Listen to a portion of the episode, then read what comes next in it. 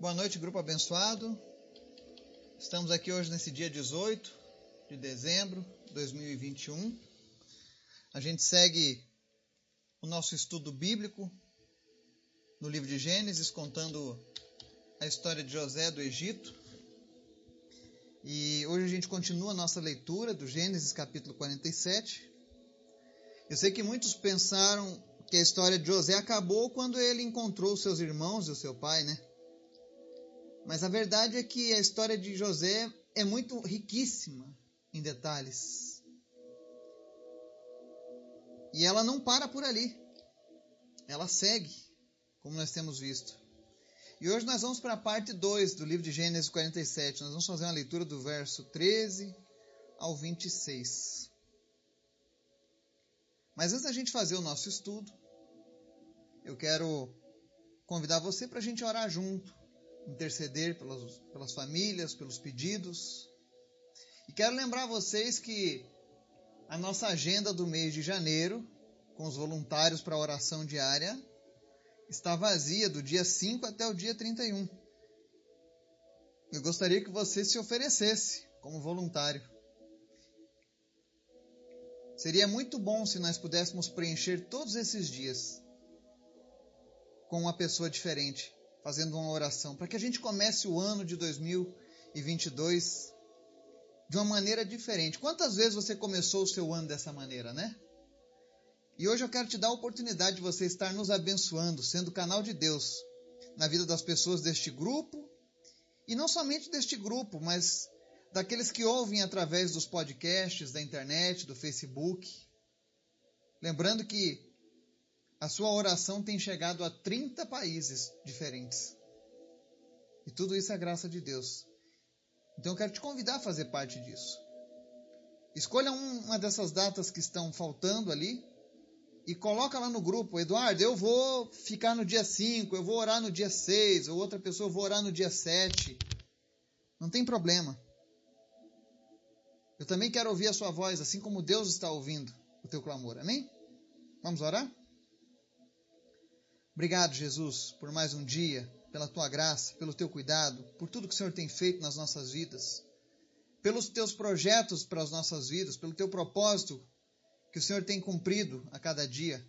Nós te agradecemos, nós te bendizemos, nós te exaltamos. Nós te pedimos, Pai, ser conosco nesse dia. Nos guarda, nos livra do mal, nos protege, nos dá sabedoria, nos dá sensibilidade ao Teu Espírito Santo para que nós saibamos ouvir a Tua voz, para que nós saibamos compreender a Tua vontade para as nossas vidas. Nós precisamos de Ti, Senhor. Nós necessitamos de Ti. Por isso nós te pedimos, Pai, no nome de Jesus, que o Senhor venha se revelar através da Tua palavra. Que através desse estudo o Senhor possa despertar em nós a gratidão, e tudo mais que nós precisamos para uma vida sincera contigo. Nós oramos nessa noite, Senhor, para que a religiosidade vazia, para que a máscara de santidade, que não é real, caia das nossas vidas. E que nós possamos nos apresentar diante de Ti, diante dos outros, com sinceridade no coração.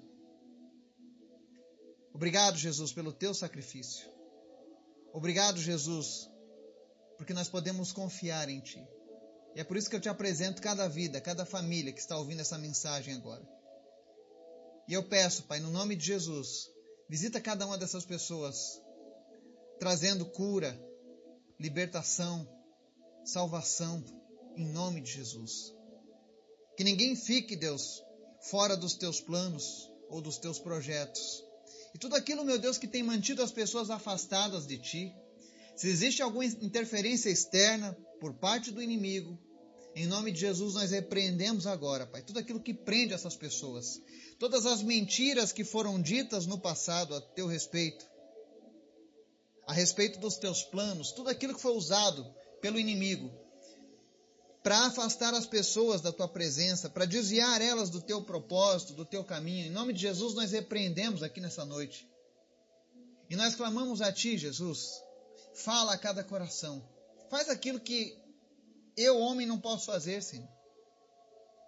mas traz salvação para cada pessoa que nos ouve nessa noite. Eu te apresento em especial a vida da Cecília. Nós oramos para que ela seja curada da lesão no pulmão. Eu oro pela família de Neucisa Nela também, para que teu Espírito Santo se revele cada vez mais no coração dessa família, trazendo renovo, trazendo esperança, trazendo expectativas. Em nome de Jesus, que eles terminem esse ano na tua presença de uma maneira como eles nunca estiveram antes, Pai. E que eles saibam que o Senhor é o Deus da vida deles. Senhor, em nome de Jesus, visita essa família e abençoa, Deus, todas as gerações, no nome de Jesus. Te apresento também a vida de José Cláudio. Eu oro pela cura, oro pela restauração da sua saúde, em nome de Jesus. Nós repreendemos as enfermidades, Pai. Nós clamamos a Ti, Jesus, porque Tu és o Deus que pode todas as coisas. Eu oro também, meu Deus, pela vida do Kiran, lá no Nepal, para que o Senhor esteja fortalecendo ele, dando sabedoria, para que o Senhor esteja trazendo provisão para os seus projetos e que teu reino cresça naquele país, meu Deus. Em nome de Jesus. Que aquele país que é considerado o topo do mundo, Pai, venha te entronizar, Jesus, como o Senhor daquele lugar. E que a tua glória venha ser emanada a partir daquele lugar para todos os outros países vizinhos, Pai. Em nome de Jesus. Usa os teus servos ali no Nepal. Protege eles, ó Deus, da perseguição religiosa. Mas em nome de Jesus, Pai, que o teu reino avance naquele lugar. Também te apresento, Senhor, a vida da Vicky. Nós oramos pela vida dela nesse momento, pela sua família. E eu oro, Deus, para que seja restabelecido a paz entre ela, entre o filho mais velho e o seu marido. Em nome de Jesus, Pai. Tudo aquilo que o inimigo tem lançado para tentar destruir essa família. Nós nos colocamos hoje, Senhor, no fronte de batalha, como exército do Senhor, ó Pai. E as armas que nós estamos usando nesse momento são armas poderosas em Cristo, porque são espirituais. Nós oramos agora, Deus, para que toda opressão nas famílias, para que todo espírito de confusão, tudo aquilo que semeia contenda nos meios das, das famílias seja cancelado agora em nome de Jesus, Pai. E nós oramos para que nesse Natal, nesse final de ano, haja paz no seio das famílias. Que haja perdão, que hajam reencontros, que haja cura da alma e do coração, Pai. Afinal, foi para isso que tu vieste, Jesus Cristo para nos resgatar dos nossos erros, dos nossos pecados, daquilo que nós não temos condição de tratar. Por isso eu te peço, Pai, visita eles nesse momento, visita também o pastor Eberton. E Deus, em nome de Jesus, traz restauração para a sua vida, para o seu chamado, para o seu ministério. Nós não sabemos os teus planos, ó Pai, mas nós sabemos que os teus planos são melhores que os nossos. Por isso nós colocamos todas essas pessoas debaixo da tua proteção, debaixo da tua vontade, Pai. Fala conosco também, Senhor. Nós temos fome de ouvir a tua voz. Nós queremos te sentir, ó Pai. Fala conosco através da tua palavra. Transforma as nossas vidas a cada dia, é o que nós te clamamos em nome de Jesus. Amém. Leitura de hoje, Gênesis 47. Nós vamos ler do 13 ao 26 o seguinte: Não havia mantimento em toda a região, pois a fome era rigorosa, tanto o Egito como Canaã desfaleciam por causa da fome. José recolheu toda a prata que circulava no Egito e em Canaã, dada como pagamento do trigo que o povo comprava, e levou-a ao palácio do Faraó. Quando toda a prata do Egito e de Canaã se esgotou, todos os egípcios foram suplicar a José: Dai-nos comida, não nos deixes morrer só porque a nossa prata acabou. E José lhes disse: Tragam então seus rebanhos e em troca lhes darei trigo, uma vez que a prata de vocês acabou. E trouxeram a José os rebanhos, e ele deu-lhes trigo em troca de cavalos, ovelhas, bois e jumentos.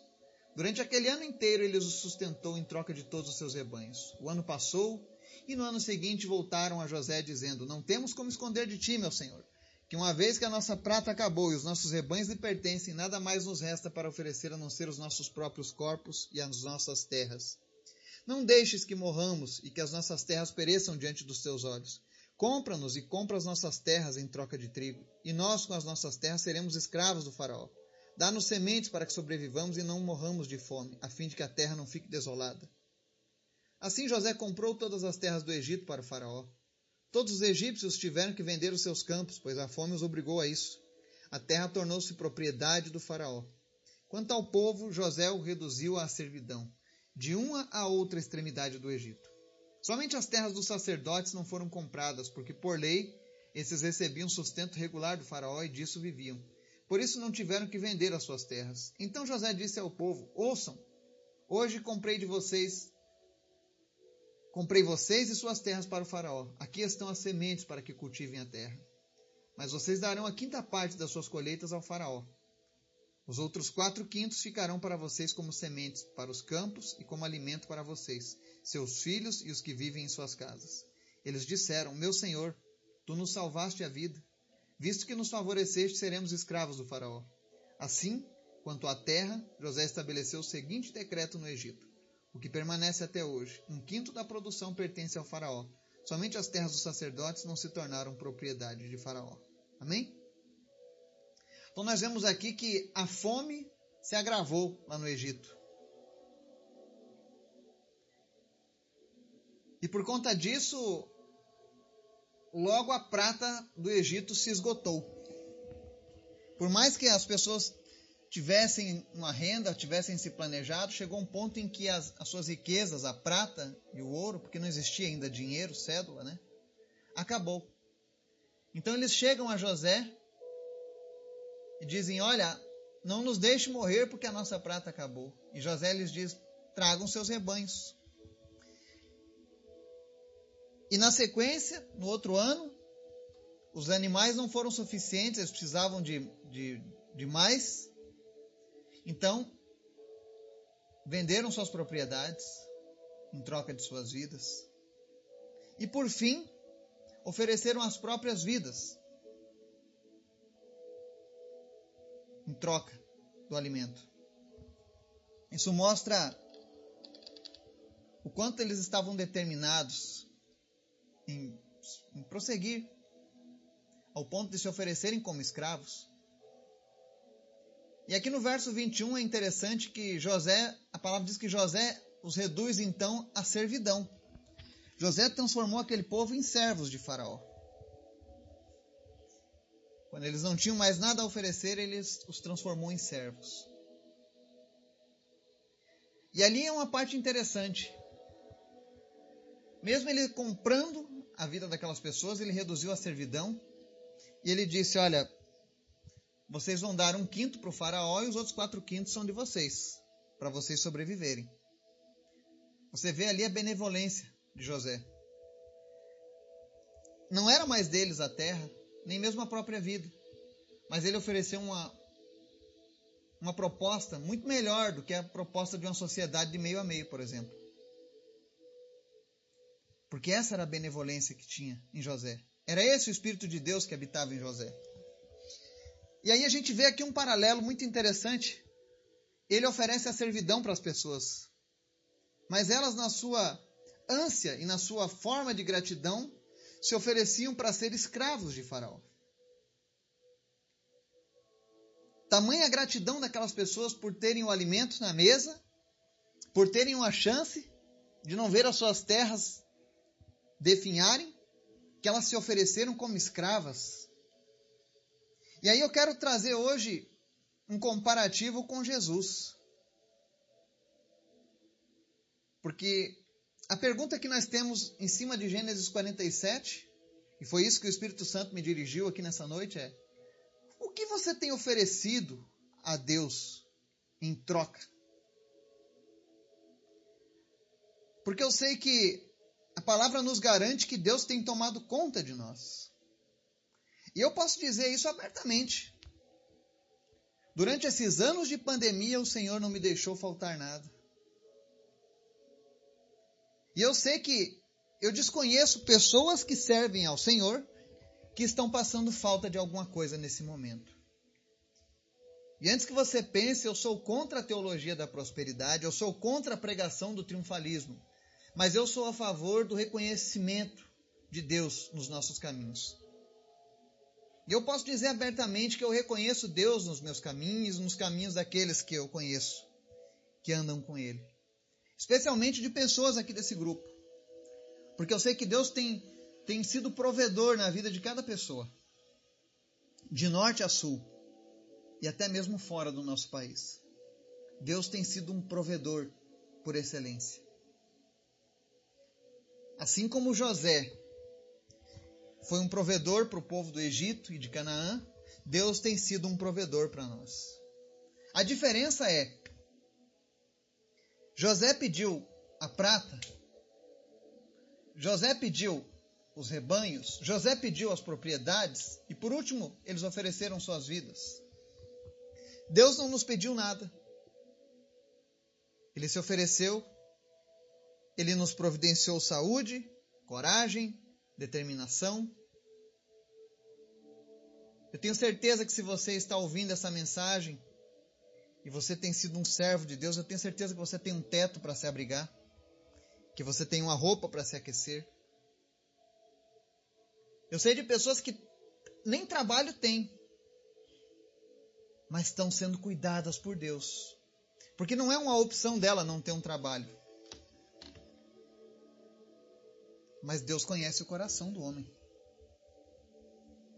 E aí a gente vê que aquele povo lá do Egito, que não conhecia Deus, foram chamados para a servidão, mas queriam ser escravos.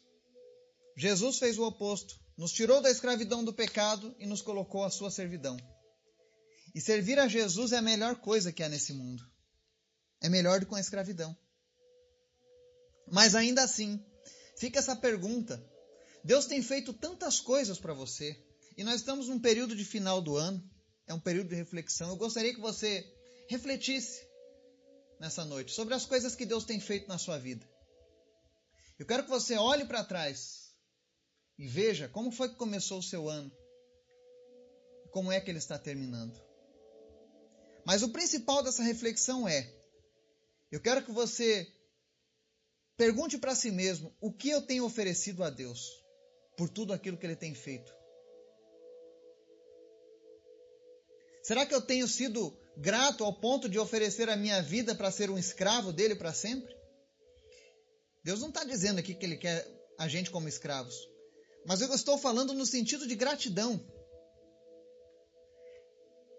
Talvez seja um jeito mais forte de mostrar a minha determinação em agradecer a Deus, porque aquele povo, a troco de comida, se ofereceu como escravos.